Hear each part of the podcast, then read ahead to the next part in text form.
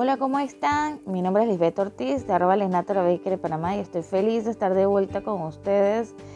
Eh, bueno, como saben, yo amo hacer mis podcasts. La verdad, me alejé mucho de realizar mis podcasts porque sencillamente me sentí totalmente eh, atribulada de las tareas que se me sumaban con esto de la crisis del COVID en mi país, Panamá. Eh, bueno, como saben, yo me dedico lo que es a la repostería y pastelería. Eh, pueden seguirme en las redes como arroba Bakery Panamá. Igualmente en mi página web www.lesnaturalbakery.com. Cada vez que íbamos a salir a buscar algún tipo de ingrediente, teníamos que estar sujetos a movilización por número de cédula, horario y día. Ustedes se imaginan lo caótico que es esto, increíble. Bueno, esto pasó aquí en mi país, Panamá. Solamente teníamos tres días para salir, lunes, miércoles y viernes. Solamente dos horas, porque contaba dos horas, de 9 a 11, y tenías que hacer el súper, el supermercado, pagar cuentas y demás. Gracias a Dios, la banca en línea nos facilitó muchísimas cosas, pero habían cosas que había que todavía pagarlas personalmente. También, eh, pues agradezco también que muchos proveedores, claro, ya te entregan a la puerta de la casa, ¿cierto? Pero existen suministros que tienes que salir a buscarlo. Llámese frutas, llámese, eh, pues, forever. Esas se complicaba. Entonces ya tuvimos que hacer menús especialmente diseñados con lo que se tenía en inventario increíble. Entonces, poco a poco Panamá fue abriendo de manera gradual, ha estado abriendo de manera gradual los comercios y los rubros que se manejan aquí en Panamá. Ya este lunes ya podemos ir a las playas y ya podemos ir a los moles, siempre y cuando llevando las medidas de seguridad, las medidas de bioseguridad y demás y el distanciamiento social. Bueno, yo espero también que abran el aeropuerto, que en verdad abran el aeropuerto el 12 de octubre, porque yo eh, soy panameña, pero estoy casada con un mexicano, mi esposo es marinero, y ya tengo ocho meses sin verlo. Mis niñas y yo estamos emocionadas de saber que ya llegamos a octubre y solamente nos faltan pocos días para poder esto ver pues, a mi esposo y mis niñas a su papá la verdad, eh, queremos que los días pasen rapidísimo para poder tenerlo ya en casa. Pero bueno, ya esto les hice un breve resumen de lo que ha pasado durante todo este tiempo, pero este podcast yo no lo hice para hablar sobre el resumen de COVID aquí en Panamá hasta el día de hoy. Hoy también se celebra el Día Mundial del Café y yo como buena panameña no puedo comenzar mi día sin una taza de café. El café es como el go, o sea, es como en sus marcas listo fuera. Sin una taza de café yo siento que no he comenzado mi día como corresponde y he hecho la prueba voy a eliminar el café y voy a tomarme una tacita de té y que va. No es lo mismo, no es lo mismo. Yo necesito mi tacita de café en la mañana y en la tarde después del almuerzo. Es por ley. Disfruto mucho del café gourmet. Entre más libre de todo esté, recién molidito, perfecto. Bueno, en esta oportunidad el podcast que vengo a hacerles es sobre leche condensada casera. ¿Y por qué por leche condensada casera? Porque con todo esto del COVID, muchas son las personas que se han volcado al rubro de la repostería como, un, como la manera de aportar ingresos a su familia, porque muchos aquí en Panamá y muchos países han quedado con los contratos suspendidos o sencillamente se han quedado sin trabajo. Entonces, para poder llevar el sustento a sus casas, se han volcado al rubro de la repostería. ¿Qué ha llevado con esto? Escasez de suministros. Como saben, la leche condensada se utiliza en muchas recetas de la pastelería y la repostería. Cuando iban a buscar los suministros ya no había. Y si no, había, eh, había lo que era eh, demasiada inflación. Eh, nunca esperé llegar a escuchar ofertas y ver ofertas en Marketplace Facebook sobre ventas de latas de leche condensada. Entonces me di a la tarea de investigar y encontré esta receta de leche condensada casera y la probé.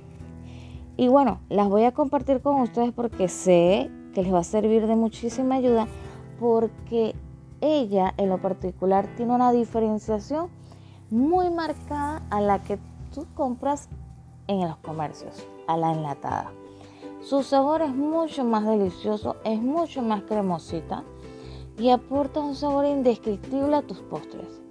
La receta consta de 120 gramos de leche en polvo, 144 gramos de azúcar blanca y 125 ml de agua. ¿Qué vamos a hacer primero chicos? Vamos a poner en una olla o un cazón, no sé cómo le llaman en su país, el agua con el azúcar a prepararse en almíbar en nuestra estufa.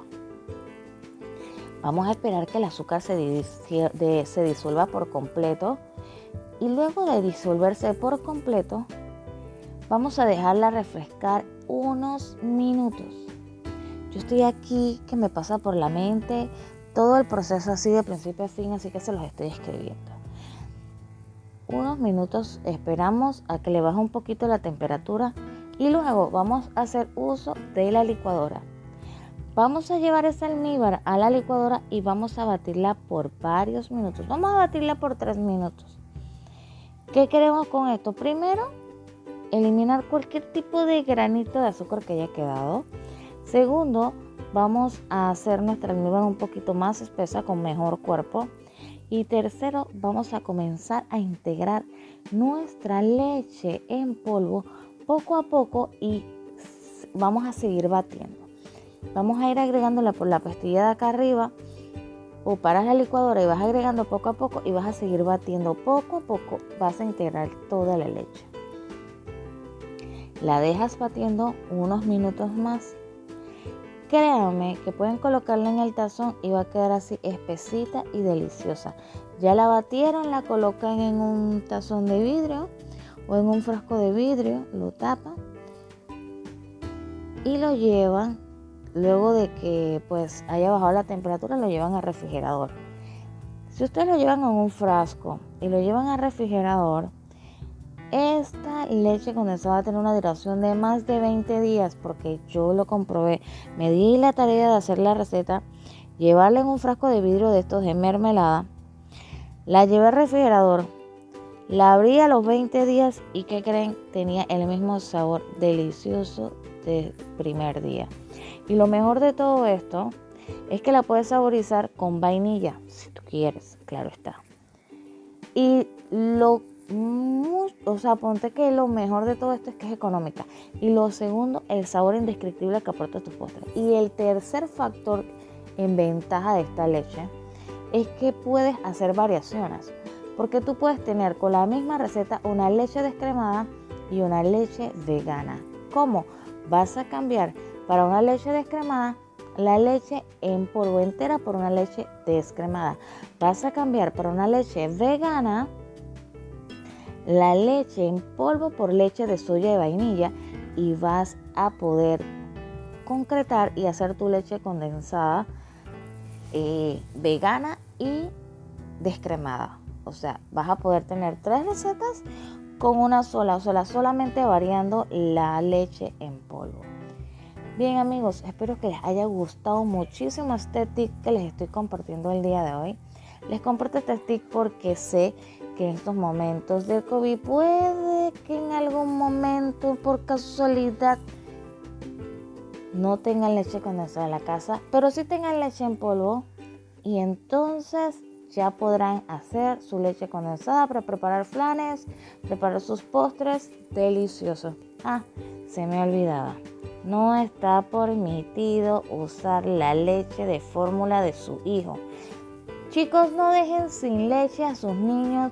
No está permitido usar leche de fórmula porque ustedes saben que esa leche de fórmula tiene un sabor rarísimo que los pobres bebés mm, la botan o se la tragan porque no les queda de otra. Tiene un sabor característico y tiene componentes que no son leche entera, por lo tanto no les va a dar ni, el mismo espesor ni el mismo sabor delicioso de una leche condensada casera. Así que no utilicen la leche de fórmula de sus niños, primero que todo. Tampoco utilicen leche materna. Hago la observación por si acaso. Porque la leche materna es líquida. No se vale leche líquida. Tiene que ser leche en polvo. ¿Sí? Y no se vale el uso de fórmulas. Ya con la leche en polvo usted puede comprar la marca que usted quiera en su país. De cualquier marca y de cualquier precio. Ya eso se los dejo a su gusto. Porque ya cada quien tiene la leche en polvo de su preferencia. Bien, esta leche la pueden utilizar para realizar deliciosos postres. Uno de los postres que a mí me encantó realizar fue un relleno para un pastel. Coloqué esta leche condensada, ¿verdad? La coloqué a enfriar. Batí chantilly, se le agregué al chantilly y le agregué un puré de fresas y créanme señores que ese relleno estaba sumamente delicioso porque se convirtió en un mousse de fresa y créanme que ha sido el mousse de fresas más delicioso que he probado durante todo este tiempo, se los puedo asegurar. Y lo mejor de todo, que me salió económico, fue fácil de hacer y con ingredientes caseros, naturales. Con mi latita de leche en polvo he tenido la ventaja de realizar diferentes postres partiendo a realizar mi leche condensada casera.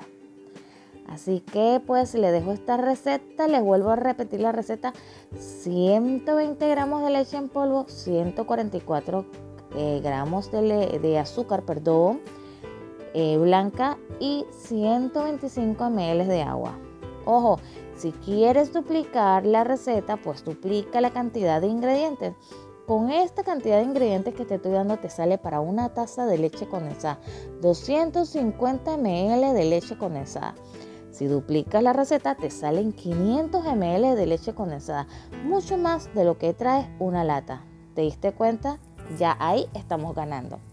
Entonces, espero que les haya gustado muchísimo este tip Voy a estar compartiendo mucho más tipos podcast, este, en este podcast.